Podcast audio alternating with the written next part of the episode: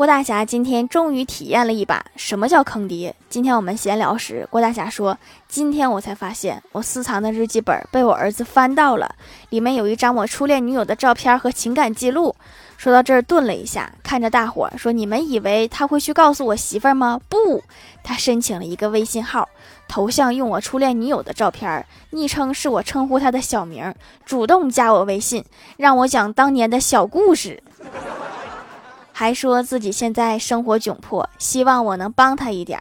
就这样，我被我儿子骗了一年零花钱。要不是今天帮他修手机，我都发现不了这个秘密。你们说我该不该回家揍他一顿呀？